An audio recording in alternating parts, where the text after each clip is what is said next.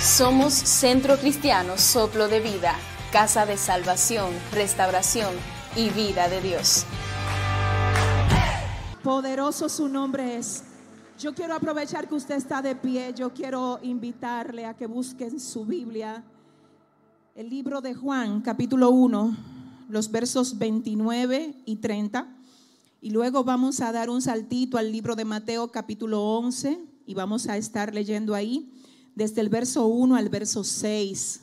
Que Dios bendiga a todas las personas que nos visitan por primera vez. Yo quiero ver su manita arriba, si me permite, por favor, y esta es la primera vez aquí. Wow, iglesia, vamos a aplaudir a Dios. Bienvenidos, bienvenidos, gloria al Señor, esta es su casa. ¿Quiénes están aquí de visita, pero ya no la primera vez? ¿Quiénes han venido, pero igual hoy nos visitan? Levante su mano arriba, déjeme verle. Tremendo, gloria a Dios, qué bueno. Un placer tenerle en medio nuestro. Igualmente queremos saludar y bendecir al Señor por toda nuestra familia virtual en las redes sociales. Sabemos que estamos ahora mismo por Facebook, por YouTube. Y de verdad que nos bendice el alma saber que tenemos personas ahora mismo conectadas en más de 40 países. ¿Cuántos pueden agradecer a Dios con un aplauso?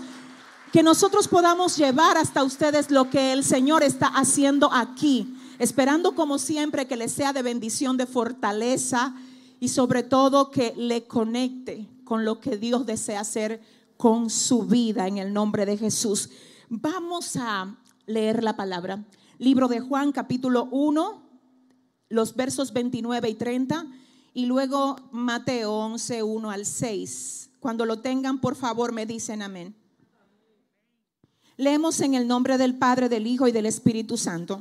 Juan 1, 29 y 30 dicen, el siguiente día vio Juan a Jesús que venía a él y dijo, He aquí el Cordero de Dios que quita el pecado del mundo. Este es aquel de quien yo dije, después de mí, después de mí, viene un varón, el cual es antes de mí, porque era primero que yo. Ahora vamos a Mateo 11, 1 al 6, donde dice, cuando Jesús terminó de dar instrucciones a sus doce discípulos, se fue de allí a enseñar y a predicar en las ciudades de ellos. Y al oír Juan en la cárcel los hechos de Cristo, envió dos de sus discípulos para preguntarle, ¿eres tú aquel que había de venir o esperaremos a otro? Respondiendo Jesús les dijo, id y haced saber a Juan las cosas que oís y veis. Los ciegos ven, los cojos andan, los leprosos son limpiados, los sordos oyen, los muertos son resucitados y a los pobres es anunciado el Evangelio. Y bienaventurado el que no halle tropiezo en mí. Padre, gracias. Ay, Dios mío, Padre, gracias, gracias, porque tú eres bueno con cada uno de nosotros. Gracias por cada cosa que nos das, por cada cosa que recibimos de ti, pero sobre todo gracias, Señor, por tu santa palabra que hace Dios que cada día nuestro espíritu se vivifique, Señor, que nos da dirección, nos hace sabios, ay, nos da fuerza, porque como dice el libro de Isaías, capítulo 55, tu palabra no retorna atrás vacía sino que donde cae tiene que cumplir aquello para lo que tú la envías y queremos que la envíes hoy para que todo el que la reciba salga bendecido, impactado, fortalecido y con una revelación nueva de lo que tú quieres hacer con nosotros en este tiempo, amado Dios. Vuélvete a glorificar otra vez, Señor, y a ti, solo a ti te vamos a dar toda la gloria, toda la honra y todo el honor. En el nombre de Jesús, amén y amén. Pueden sentarse. Yo voy a predicar bajo el tema en la mañana de hoy díselo, díselo, amén, díselo. Tengo que decirles, mis amados, que yo siento una admiración muy especial por Juan el Bautista. de verdad que sí. Cada vez que me toca leer acerca de Juan, lo disfruto muchísimo. Admiro mucho a Juan el Bautista por diversas razones. Eh, les voy a mencionar algunas de las razones por las que admiro mucho a Juan. La primera razón es porque Juan sabía muy bien quién él era. Yo estoy absolutamente convencida que muchos de los problemas que nosotros presentamos en la vida y en cuanto a nuestro manejo y en la forma como nos afectan las cosas es por no tener un entendimiento claro acerca de quiénes nosotros somos. Cuando tú no sabes quién tú eres, tú vas a creer lo que cualquiera dice de ti. Porque tú no tienes idea de quién tú eres. Entonces te mueven las opiniones de los demás, cuando te tratan bien, tú sientes que tú eres bueno porque te tratan bien, pero cuando te maltratan, entonces tú sientes que no tienes valor. Todo porque tú no sabes quién tú eres. Es importante saber quién eres porque cuando sabes quién eres, también sabes quién no eres. Y saber quién yo no soy hará que tu opinión de mí no me mueva. Habrá alguien aquí que pueda decir gloria a Dios. Aleluya. Por eso es que hay personas que no les afecta para nada lo que otros dicen de ellos. Esto no tiene que ver con demasiado, eso solamente tiene que ver con identidad. Eso no es de que, que tú eres superdotado, que tú eres de un apellido tal, no, es que tú sabes quién tú eres. Y todo lo que se alinea a lo que tú eres es lo que tú le das acceso. Pero si tú sabes que no se alinea a ti, tú dices, lo siento, pero eso no tiene que ver nada conmigo. ¿Habrá alguien aquí que sepa hoy quién es en el nombre de Jesús? Saber quiénes somos. Es importante también saber quiénes somos porque hay personas que cuando usted le pregunta, ¿quién tú eres? Ellos responden de la siguiente manera, yo soy el papá de fulano de tal. O hay mujeres que cuando tú le preguntas, ¿quién tú eres? Yo soy la esposa de don fulano de tal. No confundas tu rol con tu esencia. Mm, mm, mm, de hecho, hay personas que creen que son la posición que tienen. Por eso cuando están en la posición se sienten muy importantes, porque están en la posición. Pero cuando tú sabes quién tú eres, no importa que te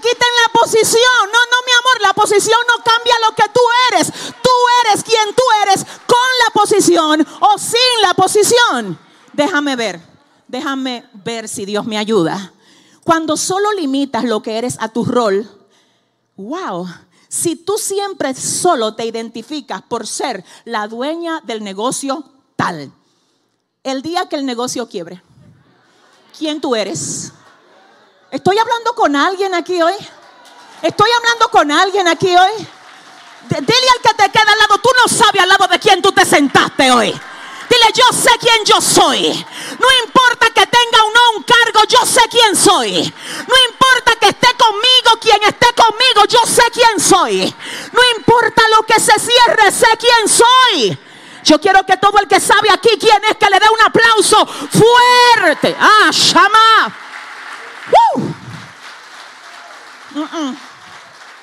No confundas tu rol con tu esencia. Porque es que te pueden quitar el cargo. Excúsame si te aflijo. Perdóname. Pero hay gente que se mofan diciendo, yo soy el mejor amigo de fulano de tal. Y el día que esa persona dice que ya no quiere ser tu amigo. O sea, yo quiero, que, yo quiero ayudarte a entender yo quiero ayudarte a entender porque hay gente que un día está arriba y otro día está abajo. Un día está muy feliz y otro día está en depresión. Yo vengo con palabra de Dios hoy aquí a decirle a alguien, levántate y resplandece. Levántate y resplandece. Levántate y resplandece.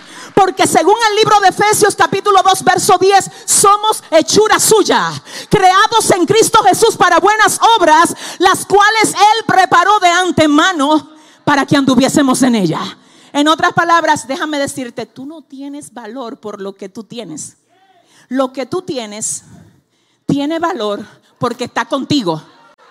El valor a ti no te lo da lo que tú tienes. No, eres tú que le añade valor a todo lo que tú tienes. No, dile al que te queda al lado, recibe de lo que yo tengo. Dile, dile, dile. Dile, yo sé quién soy en el nombre de Jesús. ¿Habrá alguien aquí que diga gloria a Dios en la mañana de hoy? Oh, mi alma adora. Mi alma adora al Señor. Entonces Juan el Bautista sabía quién él era. Y yo pudiera solamente de este punto predicar todo el mensaje. Porque mira qué es lo que pasa. Algo que también sucede cuando tú sabes quién tú eres es que tú no tratas de convertirte en alguien más. Mm, dile al que te queda al lado, abróchate el cinturón en la mañana de hoy. Dile, ay Dios, ¿cómo que quiere hablar contigo? Ay, cuando tú sabes quién tú eres, escúchame, tú no estás compitiendo, tú no tienes necesidad de apagar a nadie, tú no tienes necesidad de aplastar a nadie, tú sabes que esto no es una competencia, esto es un complemento, baby, yo te necesito, sabemos que somos parte de un mismo cuerpo donde Cristo es la cabeza. Por eso tengo que procurar tu bien, porque cuando procuro tu bien, Ay, yo no sé con quién estoy hablando. Te digo algo, tú quieres ver una persona que no sabe quién es, busca a alguien que quiere quitar al otro del medio para ponerse él. Dile ahí con toda la elegancia que te caracteriza a tu vecino, dile, yo no te tengo que quitar del medio, dile, no, no, no, dile, yo te necesito, dile. Por favor, si tú lo crees, dale un aplauso. Ay, amale y Oh, yo sé quién soy. Dios mío, Dios mío. Alguien el otro día me puso por las redes, wow, pastora. Pero eso es increíble como ustedes allá. Usted dijo hasta la Biblia que usted lee. Usted dice cómo que usted se memoriza los mensajes. Usted eh, lo que ¿Y por qué yo tengo que ser mezquina? ¿Cuál es la malicia que yo no te puedo decir a ti lo que a mí me da beneficio? ¿Cuál es la ¿Cuál es la malicia? ¿Cuál es la malicia? Mire, Dios mío, siento al Espíritu Santo. Cuando usted tiene algo positivo y se lo pasa a los demás, ahí es que eso avanza. Ahí es que eso crece. Ahí es que está la bendición. Si la bendición solamente se queda con usted, está estancada en usted. Déjela fluir, déjela fluir. Si le va a dar un aplauso, déselo fuerte. Ay, ay, ay, ay, ay. Oiga esto, la Biblia dice que en el libro de Juan, específicamente en el capítulo 1, los levitas y los sacerdotes vienen donde este profeta, donde este hombre de Dios, a preguntarle que quién él es. Porque el problema es que Juan fue el profeta que rompió el silencio después de 400 años donde no había voz profética en el pueblo. Entonces, después de 400 años de silencio, el Señor levanta al profeta, a este hombre, y lo lleva a un desierto. Cuando el hombre de Dios llega al desierto, el desierto se revoluciona. ¿Tú sabes cuánto tú tienes de Dios? Cuando tú puedes llegar a un sitio y por causa de lo que tú tienes, el sitio se revoluciona.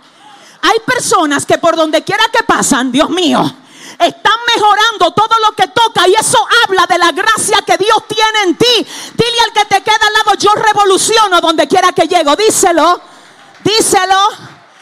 Entonces, como no había voz profética, se levanta un hombre predicando y hablando de arrepentimiento llamado Juan el Bautista. Ahí van los sacerdotes y levitas a interrogarlo. Porque todo el que no se atreve a hacer lo que tú haces, siempre va a estar interrogando lo que tú estás haciendo. Que quién tú eres, que quién te dijo que tú puedes hacer eso, que de dónde tú saliste, que dile al que te queda al lado, excuse me, pero yo sé quién soy, yo sé quién me llamó, yo sé la convocatoria que tengo para este tiempo. ¿Dónde están los convocados? Se levantan y van donde Juan y le dicen a Juan, mira, ¿quién tú eres? Porque nadie le importa quién es Juan hasta que no se pone a hacer lo que tiene que hacer. No sé. Mire, le voy a, perdóneme si le ofendo, nadie se me sienta mal, pero mire, cuando usted no quiere problema, no intente ser productivo, porque tu productividad te va a traer problemas. Dios mío, espérate, hay gente que te aborrecen y ellos ni siquiera saben por qué, que ellos no saben, no te lo saben explicar. Ayer estaba leyendo algo que me llamó la atención y es que se dice que en una ocasión una serpiente perseguía a una luciérnaga. Y en una, la, luciérnaga se cansa de correr y le dice a la serpiente, pero ¿por qué tú me quieres comer? Yo pertenezco a tu cadena alimenticia. No, responde la serpiente. Ah, ok. ¿Y yo te he hecho algo malo? No. Pero ¿por qué me quieres? ¿Por qué quiere acabar conmigo? Pero ¿qué es lo que te he hecho? Y la serpiente responde diciendo, porque tú brillas demasiado y cada vez que brilla me opaca. Si le va a dar una, dile al que te queda al lado que mi brillo no te intimide. Yo brillo para papá. Yo brillo para Jehová. ¿Dónde está ¿Dónde está la gente que brilla para Jehová aquí? Juan está brillando en el desierto. Ay, espérate, que se levantó voz profética. Hay que ver quién es. ¿Quién le dijo que puede? ¿De dónde salió? A ver si tiene la autoridad, porque si no la tiene, hay que saber. Van donde Juan y le preguntan, ¿quién tú eres? Y lo primero que él dice es, no soy el Cristo. Wow. Lo que decíamos al principio, que cuando tú sabes quién eres, tú no tienes que cogerte lo que otro es. Él dice, un momento, yo no soy el Cristo. Tampoco soy Elías. Ay, ay, ay, ay, ay. Así es que si ustedes andaban esperando que Elías apareciera en mí y que para idolatrarme, ahórrenselo. No soy Elías. No soy el Cristo. Y lo tercero que dice es, no soy el profeta. Él dice, primero dice lo que él no es. ¿Qué corazón? Hay gente que te quieren impresionar con lo que ellos son. Juan tiene un corazón tan lleno de la gloria que a él le vienen a dar el escenario. ¿Quién eres? Exhíbete. Lúcetela. ¿Quién tú eres? Ya vimos que tú rompiste el silencio de los 400 años. Háblanos de ti, quién tú eres. Es tan sabio que no habla de él, de lo que él es, sino que primero habla de lo que no es.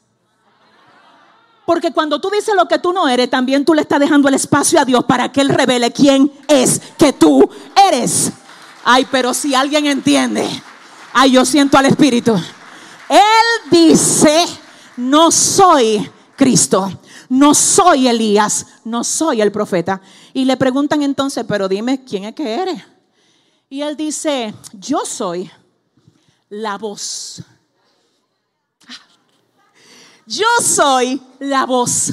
Ellos le preguntan, tú eres un nombre, tú eres Elías, tú eres el Cristo, tú eres el profeta. Él dice, no, yo no soy un nombre, yo soy la voz. Y yo ahí me di cuenta que hay gente aquí que tienen dos, escúchame, aquí en el Evangelio, pueden en términos de tu desarrollo ministerial haber dos intereses, o ser un nombre o ser la voz.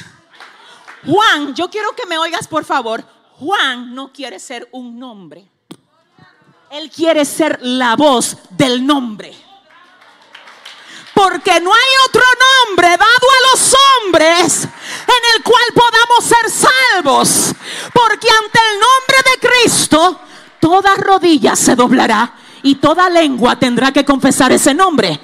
Si mi nombre, yo necesito al Espíritu Santo aquí, si mi nombre es grande, pero no está alineado con Cristo, en algún momento será olvidado, será borrado de la faz de la tierra. Pero si yo puedo ser la voz para que Cristo sea el nombre, ay, ay, ay, ay, ay, ay, ay. Si yo puedo ser la voz para que Él sea el nombre, entonces yo voy a decir, todo lo que yo hago no busca crearme un nombre a mí. Busca yo convertirme la voz de aquel que debe de ser el nombre. Él dice, yo soy la voz de uno que clama en el desierto. ¿Tú sabes por qué muchas personas viven esclavas? Porque trabajan nada más para crearse un nombre. Y tú sabes qué es lo que pasa cuando tú trabajas para crearte tu propio nombre. Que tú siempre vas a tener que vivir jorado para que no venga otro nombre. No, que yo no sé aquí con quién estoy. Si tú trabajas para tú crearte un nombre, en algún momento va a llegar otro nombre que te haga sombra. No, a nadie quiere decir, déjame ver si Dios me ayuda. Escucha lo que pasa, porque cuando es para ti que tú trabajas, tienes que, para ganarte la ovación de la gente, los aplausos, ellos te van a aplaudir y siempre van a querer algo nuevo de ti. Por eso es que basar lo que tú eres en sensacionalismos te hace un esclavo.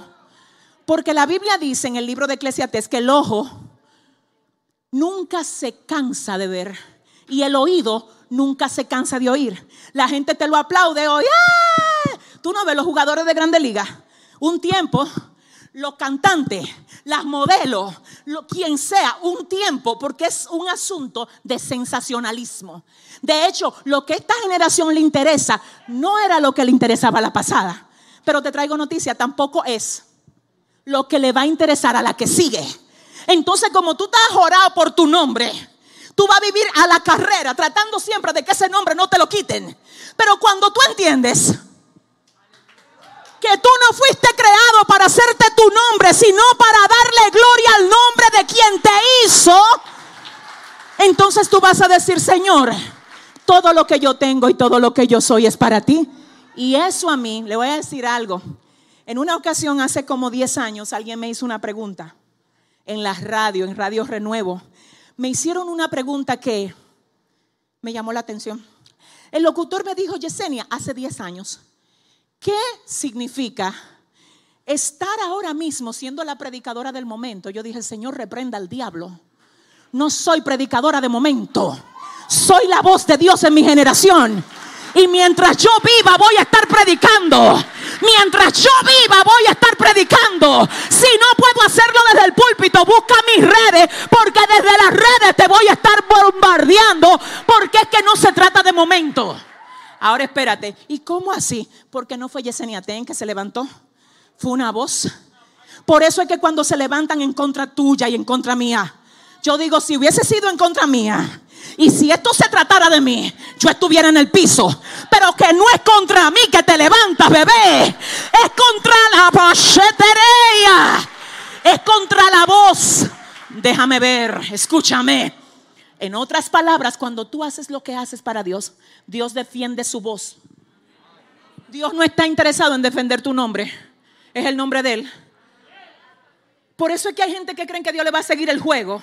Defiéndeme, mata a fulano. ¿Qué tú buscas? ¿Tu nombre? Si usted le va a dar un aplauso, usted se lo da de verdad. Acaba con aquel, pártelo en dos. ¿Qué es esto?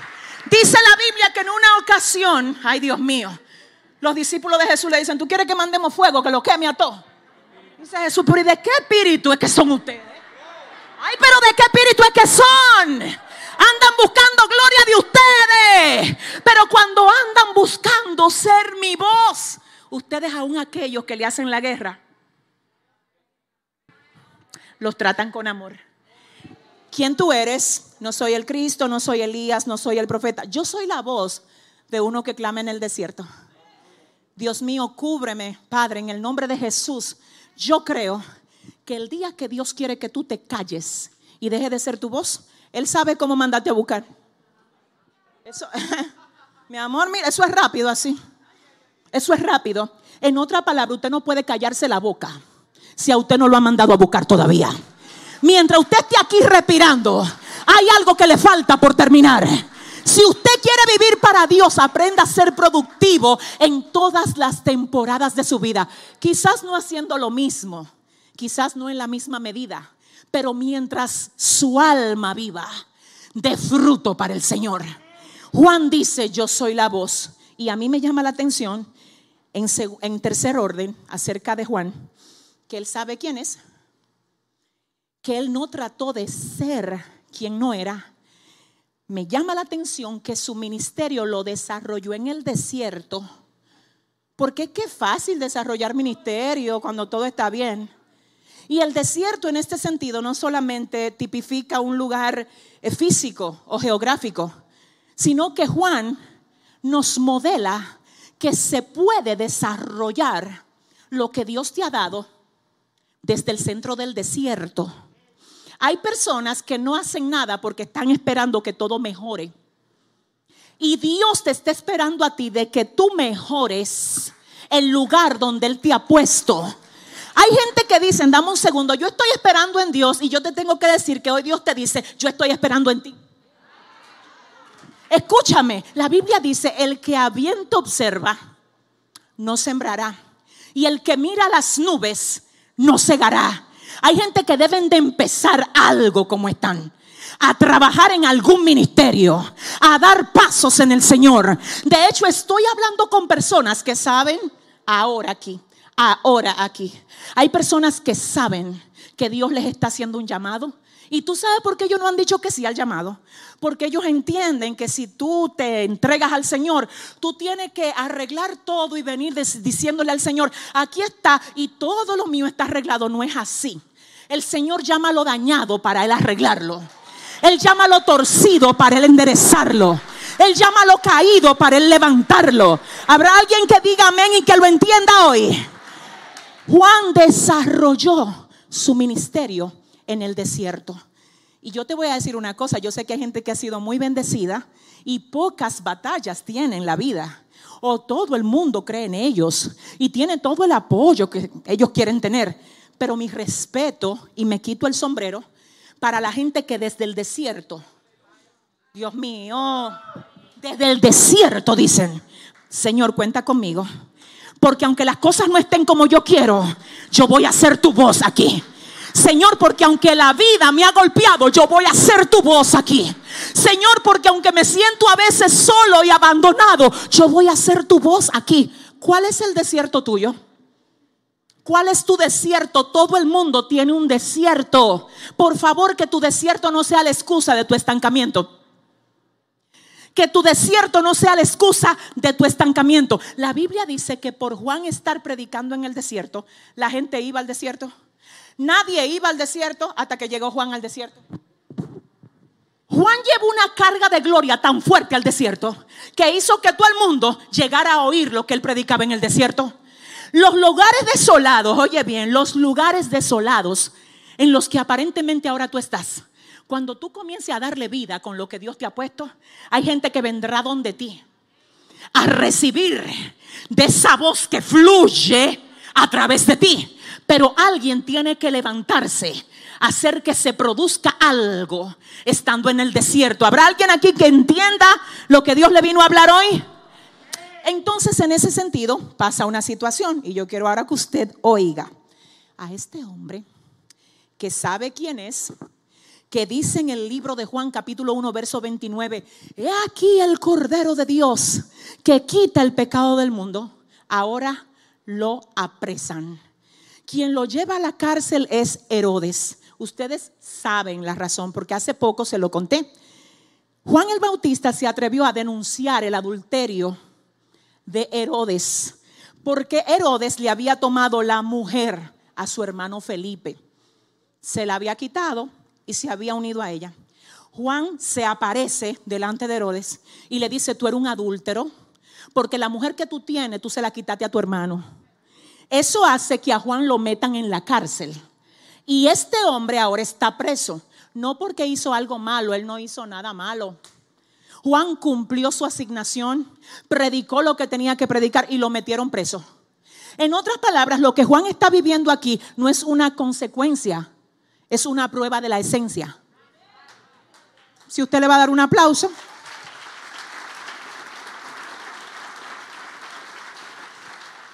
Una cosa es que a ti te metan preso porque tú hiciste algo malo.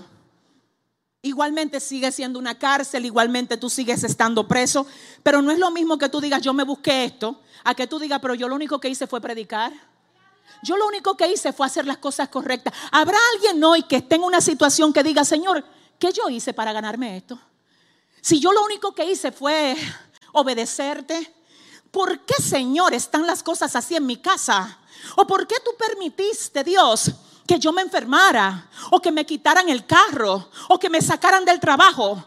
Juan está en la cárcel y ahora la esencia de él se está probando. Esto no es consecuencia, esto es prueba para él. Entonces resulta que dice el texto de Juan 1.29 que cuando él no estaba preso, él desde que vio a Jesús dijo, he aquí el Cordero de Dios que quita el pecado del mundo. Dice que lo vio y lo dijo. Pero ahora está preso. Y dice que estando preso, él oye los hechos de Jesús. Y como está preso, se le alteran los sentidos. Espérate, cuando estaba libre vio, cuando estaba preso no entendió. Es decir, la cárcel a Juan le alteró los sentidos, pero no alteró quién Jesús era. Porque el hecho de que él ahora no estuviera viéndolo como lo vio en el capítulo 1, no significaba que Jesús no estaba siendo quien él era. Pero habrá alguien que entienda hoy. Escúchame, mira, Juan, desde que ve a Jesús cuando no está preso, dice, ese es. Pero ahora estando preso, dice, ¿será que ese es? Qué triste cuando tú no puedes mantener lo que tú dijiste de Dios en medio de tu cárcel. Mm, no sé. Porque hay gente que se ponen a hablarle a todo el mundo, ay, pero Dios es mi proveedor. Yo estoy feliz en esa iglesia, la gloria de Dios. Cuando dice el Señor, vamos a probarte ahora. Dios, vamos a probarte ahora. Vamos a probarte ahora a ver qué tan auténticas son esas palabras. Hay gente que están bien cuando todo está bien. Cuando llegan a la cárcel, entonces mira lo que pasa, el enemigo le encanta que tú digas de Dios lo contrario a lo que tú dijiste cuando tú no estabas en la cárcel. Porque con la misma palabra tuya que te va a acusar. Y te va a decir, pero tú no dijiste que Dios sana. ¿Y por qué no te sana a ti? Pero tú no dijiste que Dios provee. ¿Y dónde está la provisión tuya? Por eso es que es necesario que subamos a un nivel donde nada de lo que pase mueva lo que nosotros somos en el Señor. En otras palabras, no importa que estemos en la cárcel, que no tengamos dinero, que no haya trabajo, que estemos pasando por proceso. Dios es Dios. Pero Dios es Dios, aunque usted y yo estemos o no estemos en una cárcel. ¿Habrá alguien que lo entienda? Y oiga esto, dice la palabra, que cuando Juan oye, él ahora cuestiona y dice, a dos de sus discípulos, vayan y pregúntenmele a Jesús si es él el que había de venir. Ay, pero tú dijiste que él era el Cordero de Dios. Ay, pero ¿cómo así, sierva de Dios? Dije que ahora usted como que no quería la iglesia. Pues usted me dijo dije, que ahí que está la bendición. Pero ¿cómo así? Que tú no sabes si tú vas a seguir adelante con esto. Pero tú me testificaste que desde que Dios llegó a tu vida todo cambió.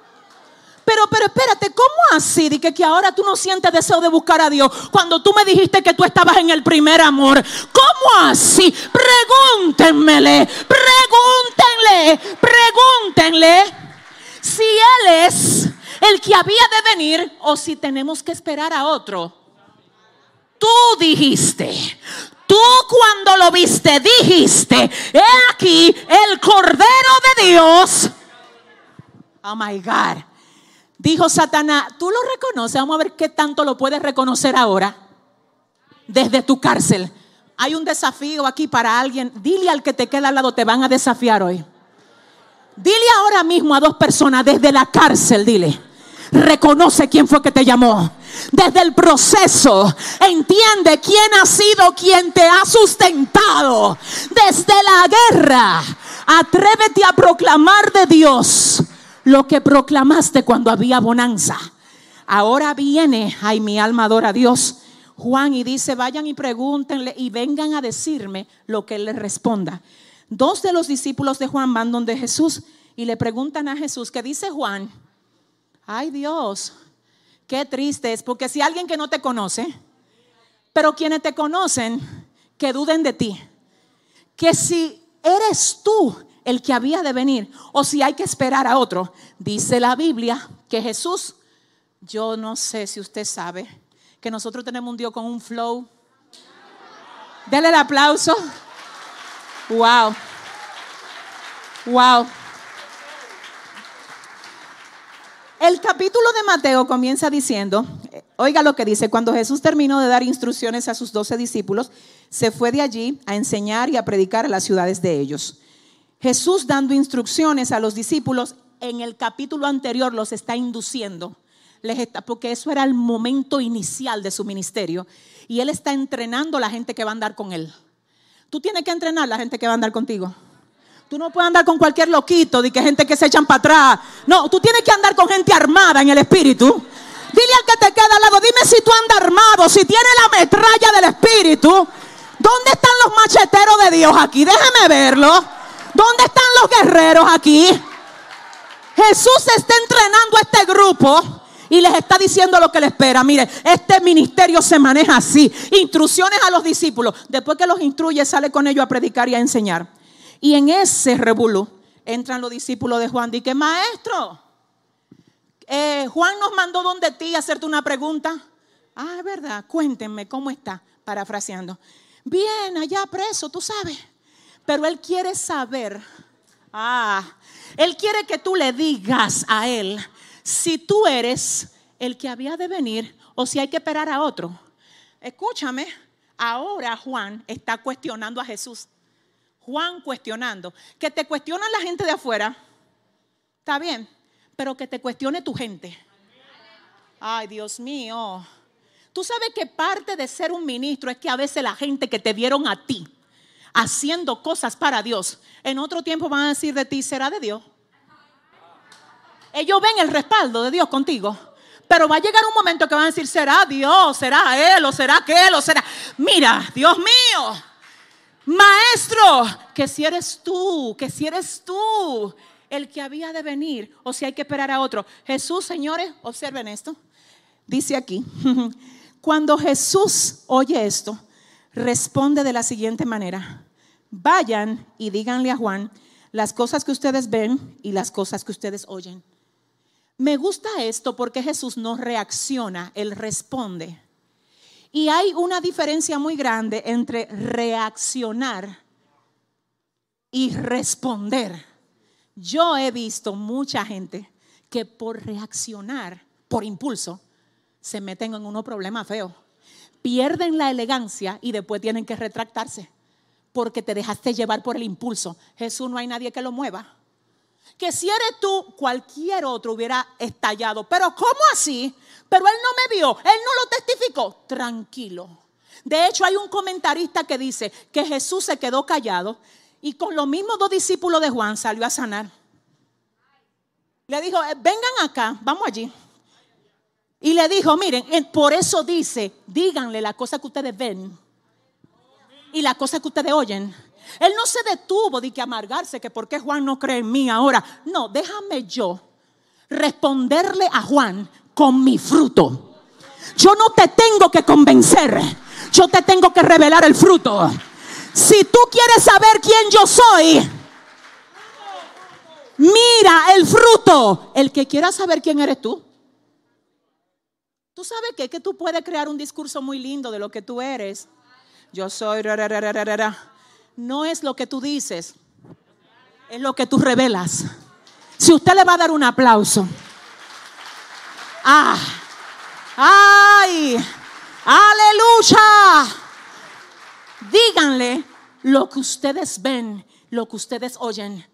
Respóndanle con mi fruto. La Biblia dice que el árbol bueno no puede dar fruto malo y que el árbol malo no puede dar fruto bueno.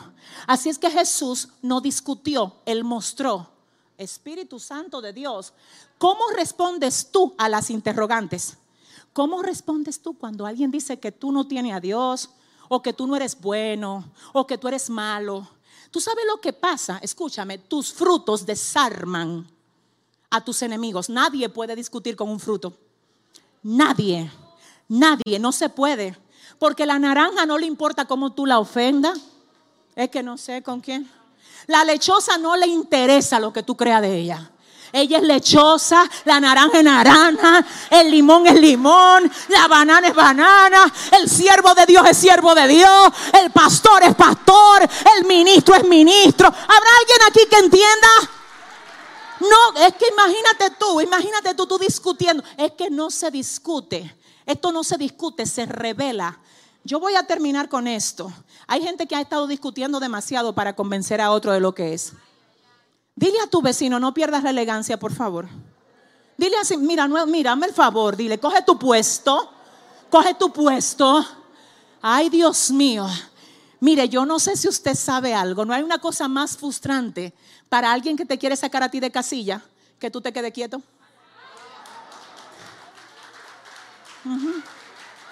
Ellos haciendo todo lo que pueden para tratar de llevarte a ti al terreno de ellos. Y tú es que yo no tengo tiempo para discutir, yo solamente me encargo de dar fruto. Es que no vine a discutir contigo, no vine a convencerte, no quiero convencerte, quiero dar fruto. Dicen que si eres tú, ah, pues mira, dímele a Juan que yo soy tan cordero de Dios ahora, mientras él está allá, como lo era cuando él me reconoció. Dile a él que su condición no cambia quien yo soy. Juan en la cárcel y Jesús sanando. Por favor, escúchame, escúchame, que tu momento de cárcel no te lleve a creer que Dios no está haciendo algo. Porque eres tú el que no ve, pero Dios está haciendo algo. Eres tú el que no ves, pero Dios está haciendo algo. Así es que el tema de este mensaje es, vayan y díganselo. Y hoy yo quiero que tú me hagas un ejercicio cuando tú llegues a tu casa. Yo quiero que tú vayas y le digas a tu nevera vacía, que dice el Señor, joven fui y he envejecido y no he visto justo desamparado ni su simiente que mendigue pan. Yo quiero hoy que tú vayas y me hagas el ejercicio y te pares frente a tus hijos rebeldes y le digas, escucha lo que dice el Señor. Herencia de Jehová son los hijos y cosa de estima el fruto del vientre. Yo quiero que le hables a tu necesidad y le digas, Dios tiene más que darme que yo que pedirle. Yo quiero que tú lo creas y digas, la obra que el Señor comenzó en mí, Él la va a completar. Es que yo quiero que tú se lo digas al que te está haciendo la guerra y digas, no hay arma forjada que pueda prosperar en mi contra. Quiero que le digas al infierno, las puertas del Hades no van a prevalecer en contra de la iglesia de Jesucristo. Alguien tiene que declarar por encima de todo noticiero. El Señor no ha perdido el control de su planeta Tierra. La pandemia está bajo los pies de Cristo. El COVID-19 está bajo los pies de Cristo. Hay que hablarle claro a la realidad y decirle, el Señor está haciendo algo. ¿Habrá alguien aquí que lo entienda? Yo concluyo con esto. De verdad que yo, Dios mío, porque esto sí que me chocó el, me chocó el alma. Cuando se van los discípulos a decirle a Juan todo lo que ven y todo lo que Jesús dijo, dice la Biblia que ellos se fueron y ahí mismo dice Jesús, miren, que ustedes salieron a ver al desierto. ¿A un hombre con vestiduras delicadas? No. ¿Qué salieron a ver? Él dice, yo les digo a ustedes que ustedes salieron a ver a alguien que es mayor que un profeta. No fue Juan que dijo que era profeta. Fue Jesús que dijo que él era mayor que un profeta. Qué lindo cuando no eres tú que tienes que decir quién tú eres. Cuando Dios da testimonio de lo que tú eres. Oh my God, Dios mío. Juan no es el que dice, yo soy profeta, yo soy mayor que un profeta. Jesús dice, Él es mayor que un profeta. Pero espérase, Jesús ahora mismo acababa de ser cuestionado por Juan, pero el cuestionamiento de Juan no movió a Jesús de la perspectiva que tenía acerca de Juan. Amo a Dios, porque el Señor, aunque tú le falles, Él sigue pensando. Él sigue hablando como Él sabe que tú eres, porque en términos de Dios y tú, no son tus errores lo que mueven a Dios y que, que si tú eres o no eres. Aunque tú cometes errores, Él no te mira por errores, Él te mira por lo que eres. Entonces Él no está ahora mismo dejándose afectar porque Juan lo cuestionó. A pesar de que Juan lo cuestionó, Él dice, no hay uno como Él entre los nacidos de mujer. Él es tan grande que es mayor que todos los profetas. Ese es grande. Ustedes no saben lo que salieron a ver al desierto, pero te cuestionó, sí, pero eso no me mueve a mí para yo saber quién Él es. Perdóname, yo cierro así. Tu error, lo que tú hayas podido cometer, la falta, no cambia la expectativa que Dios tiene de ti. Tu caída, tus defectos no mueven a Dios. Si el enemigo te ha querido acusar diciéndote que tú eres inestable, un día está arriba, un día está abajo, tú no das para esto, tú no vas a poder ser nada nunca. Yo cancelo eso y oro para que todo lo que Dios haya dicho de ti tenga cumplimiento. Nunca voy a olvidar Aquella joven que cuando yo llegué a San Francisco de Macorís a la edad de 17 años me dijo, tú no tienes ministerio. Tú no sabes ni hablar, así es que yo no sé para qué que tú te pares en un púlpito. Y yo dije, ok, está bien. Vamos a ver cómo yo tomo eso y lo reciclo. Y lo que hice fue que me encerré con Dios a orar. Y desde la radio, Radio Visión Cristiana, hubo una mujer a través de la radio que dijo, ahora mismo en la República Dominicana, hay una joven que el Señor mudó desde Nueva York, desde Long Island, allá a San Francisco, y te están subestimando y están diciendo que de ti no sale nada bueno. Dile a ellos que van a tener que verte predicando en toda la República Dominicana y en las naciones. Y así dice el Señor. Ah, así dice el Señor. Fui yo que te envié Así es que no tengas temor y predica, predica. ¿Y sabes qué? Mi alma adora a Dios, mi alma adora a Dios. Yo te tengo que decir que la razón por la que yo estoy predicando aquí hoy en este altar es porque yo no creí a lo que aquella mujer dijo de mí. Hay gente que se está creyendo lo que un enemigo dijo de ellos. Hay gente que se está creyendo lo que alguien dejándose usar por el enemigo ha dicho de ellos, por favor, que sea la voz de Dios la que impere en tu vida. Dios hoy te dice, tus defectos no cambian lo que yo creo de ti. Tus debilidades no me alejan ni hacen que yo pare la obra que tengo contigo. El propósito que tengo contigo, te dice el Señor, excede, excede a todo lo que tú eres. Tiene que ver conmigo más que contigo. Padre, gracias por tu presencia. Gracias por tu presencia. Gracias por tu presencia. Ahora nos despedimos, Señor, pero nunca de ti, Dios, nunca de ti, sino de este lugar. Llévanos con bien, Señor, hasta nuestros destinos. Llévanos, por favor, bajo la comunión del Padre, del Hijo y del Espíritu Santo. La gente del segundo culto, si hay algunos ya por ahí, recuerden que tienen que, en la medida de lo posible, ¿verdad?